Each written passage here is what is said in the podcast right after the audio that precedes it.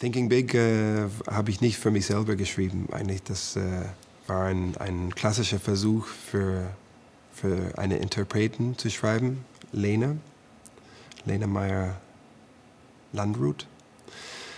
Und äh, ich fand auch, dass mir das sehr gelungen ist. Sie hat es leider nicht genommen, oder vielleicht Gott sei Dank.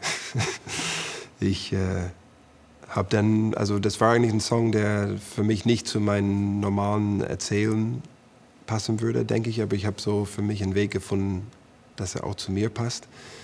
Und äh, es ist ja oft so, wenn ich versuche, für jemand anderen zu schreiben, dass, äh, dass, dass andere Sachen kommen, die mir auch durchaus sehr gut gefallen oder vielleicht sogar besser als die Werke, die ich absichtlich für mich selbst schreibe. Das finde ich spannend, diese Versuch für andere zu schreiben.